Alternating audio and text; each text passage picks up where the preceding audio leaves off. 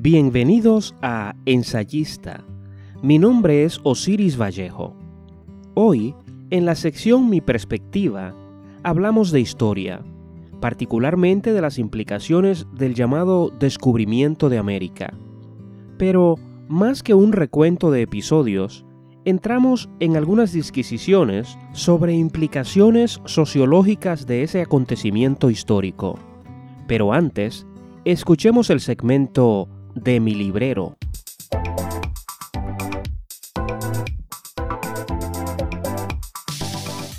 Los derrotados huyen a París, de José Acosta.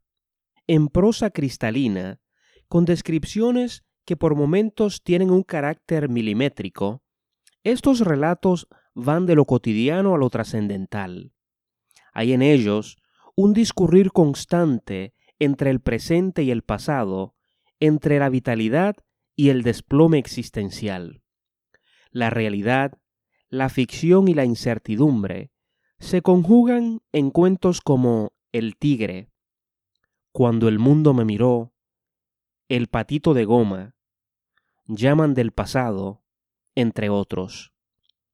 El libro refleja que a su autor le interesa y le perturba sobremanera el drama humano, las ínfimas tragedias que pueblan la existencia, que en su conjunto forman eso que llamamos vida.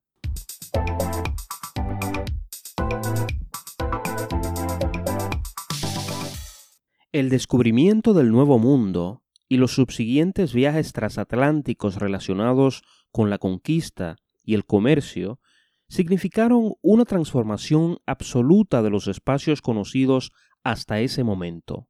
Más aún, significaron la creación de nuevos espacios, pero no solo espacios en el sentido vulgar del término, sino en un sentido más teórico o filosófico. Esta apertura y creación de espacios implicaba el surgimiento de nuevos escenarios en que se daban nuevas relaciones y nuevas concepciones del mundo. Como veremos, la conquista y todo lo que de ella se desprende representa sobre todo un giro total en la historia en términos cualitativos. Las peripecias de los viajes, la relación entre conquistadores y conquistados, entre amo y esclavo, etc., dieron paso a una multiplicidad de nuevos espacios, si damos una mirada cercana a los procesos de movimiento e interacción de los individuos de aquella época, confirmamos que la vida adquirió un nivel de complicación jamás visto. En lo relativo a los nuevos espacios comerciales generados por la conquista, de más está señalar que se trataba de intercambios y comercio en desigualdad de condiciones. En el caso del intercambio que se daba entre el imperio y las colonias, el imperio era, por supuesto, el que dictaba las reglas del juego. España, Portugal, Inglaterra, Francia y Holanda, como los principales protagonistas de la conquista y como los poseedores del poder geopolítico, eran quienes determinaban qué mercancías eran de valor y qué debía hacerse con ellas. Es cierto que los niveles de consumo de mercancías en muchos casos también venían dictados por las necesidades de sus respectivas poblaciones. Pero el hecho es que eran los poderes imperiales los que decidían su administración, aunque claro, como también veremos, el poder que ejercían los gobiernos centrales de estos imperios no era absoluto, pues junto a los espacios de comercio autorizado por el imperio aparecen también espacios alternativos que operaban desde la ilegalidad y la fuerza, como es el caso de los piratas. Es bien sabido que la idea misma de la conquista, o, para ser más exactos, de las expediciones, tenía como raíz la búsqueda de mercancías. Metales y productos agrícolas estaban entre los elementos más codiciados por aquellos imperios. La escritora Carla Ra Phillips nos dice que ya desde el siglo XV, es decir, antes de la conquista, había un comercio bastante activo entre Portugal y el norte de Europa. Las mercancías incluían sal, vino, frutas, aceite, miel, productos lácteos, metal, madera, etc. En consecuencia, el encuentro de culturas y el hallazgo de nuevas tierras elevó el comercio a niveles nunca antes vistos. Las crecientes necesidades comerciales de los imperios fueron la fuerza motivadora o el caldo de cultivo de los viajes transatlánticos. La configuración y extensión del espacio tiene que ver no solo con el espacio físico, como hemos dicho, sino también, o más aún, con el espacio social, político y comercial. Muchos de los textos que hemos consultado para este episodio establecen que los procesos de intercambio eran a su vez elementos generadores de espacios. Para ilustrarlo, podríamos mencionar el fenómeno de la piratería, que, aunque ya era una cosa común en el siglo XVI, se intensificó bastante en el siglo XVII, particularmente en el Caribe, hasta alcanzar lo que algunos llaman su época dorada. El caso de la piratería, que en su momento fue dirigida por poderes imperiales, como en el caso de Inglaterra y Francis Drake, pero que en muchos casos se ejercía de manera independiente, se produce lo que Michel Foucault llama una heterotopía de la crisis, es decir, el pirata, particularmente el que actúa por cuenta propia, habita un espacio que se halla al margen de lo que el resto de la sociedad considera aceptable. Foucault señala que las heterotopías son espacios que la sociedad va creando o dejando en el pasado de acuerdo con las necesidades y los valores que rijan dicha sociedad. Si nos fijamos en las épocas de transformación histórica que significaron las conquistas, veremos que asistimos a un escenario rico en la producción y eliminación de espacios o heterotopías. Sin duda, el análisis de los espacios que realiza Foucault nos proporciona un instrumento bastante útil para analizar la historia, y particularmente la historia de la conquista.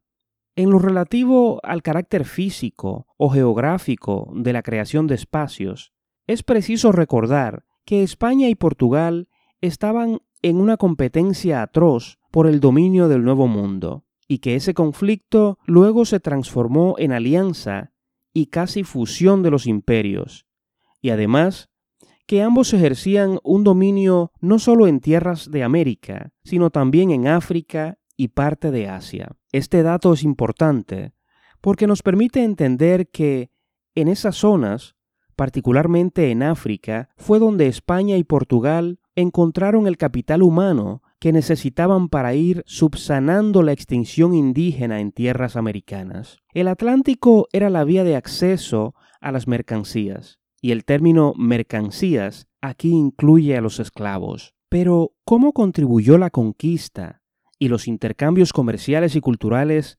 que ella produjo a la transformación de los individuos o los pueblos de esa época? Está claro que la concepción que un ser humano tiene de lo que es el mundo casi siempre le viene dictada por el espacio o los espacios en que vive. La concepción del mundo que tenían los reyes de España no podía, ni remotamente, compararse con la de los almirantes y mucho menos con la de los indígenas, y la visión del mundo que tenían todos ellos tenía que necesariamente sufrir alteraciones como consecuencia del encuentro o lo que algunos llaman el choque de culturas. Efectivamente, tenemos evidencia de cómo los nuevos espacios que surgen van acompañados de una nueva concepción o ideología para ver y medir el mundo exterior. No hay duda de que el mapa era una llave que abría la puerta de la posibilidad no solamente a un nuevo territorio, sino a otra dimensión o conjunto de espacios.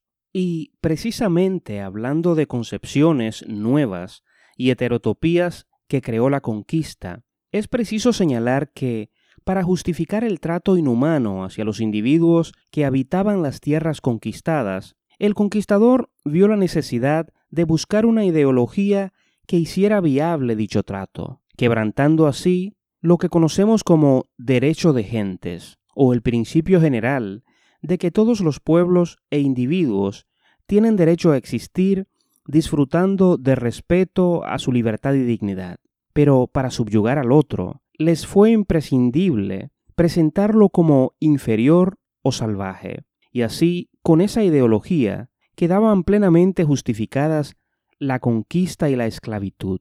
En la serie de heterotopías o nuevos espacios creados por la conquista y el choque de culturas, se generaba un escenario en que cada actor era víctima del entramado de imposiciones que desató la crisis. Es decir, veámoslo de otro modo. Aquí me permito parafrasear a Augusto Monterroso, quien pone en boca de uno de sus personajes que la esclavitud era un sistema en que todos los hombres eran esclavos, es decir, eran esclavos de sus propios espacios e ideas. Y a lo mejor es así en todas las épocas, y el ser humano es, en general, prisionero de los espacios en que lo coloca la historia. Por supuesto, se trata simplemente de una metáfora, y de ningún modo se pretende con ella debilitar la crudeza del escenario de la esclavitud.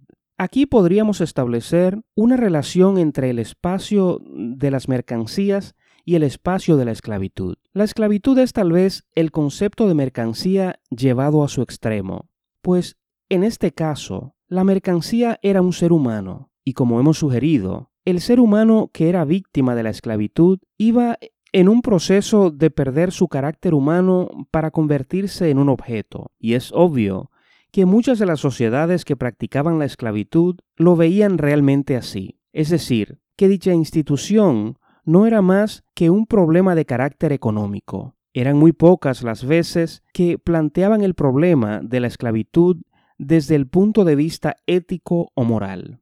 Volviendo a Foucault, podemos ver entonces que la historia no solo crea heterotopías constantemente, sino que también transforma o hasta destruye algunas, pues la creación de la esclavitud como institución implica la destrucción o al menos la transformación del espacio familiar del esclavo. Las relaciones familiares del esclavo no son plenamente reconocidas por quienes dictan las reglas del juego. La institución de la esclavitud también presenta un clásico ejemplo de la creación de espacios y destrucción de espacios que representa la historia. Así vemos que la esclavitud, desde el punto de vista del poder, resulta útil en algunos casos e innecesaria en otros, dependiendo del entorno comercial o económico. De modo que también en este punto tiene razón Foucault cuando habla de las heterotopías de la crisis o de las heterotopías en sentido general, que aparecen y desaparecen según las circunstancias. Reconociendo las relaciones de dominio que existieron durante la conquista y en épocas posteriores, queda claro que el surgimiento de nuevos espacios y la eliminación de otros, con toda la historia de genocidios y desplazamiento de poblaciones, con toda su vergüenza y su gloria, significaron un tiempo en que el hombre no sólo descubría territorios, sino en que también se descubría a sí mismo.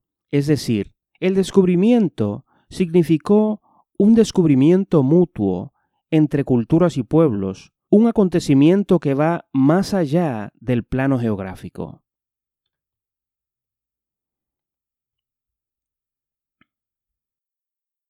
Hemos llegado al final del programa de hoy. Gracias por escucharnos. Recuerden que Ensayista se publica cada lunes y que está en todas las plataformas digitales que incluyen Spotify, Apple Podcasts o iTunes, iHeartRadio, entre muchas otras. No olviden suscribirse y compartir el programa con sus amigos. Para comunicarse con nosotros por correo electrónico y mensaje de voz, pueden visitar el portal ensayista.com. Si desean que tratemos un tema determinado o quieren sugerir la entrevista de alguien ligado al mundo de la cultura, la literatura o las artes en general, no duden en enviarnos un mensaje. Hasta la próxima.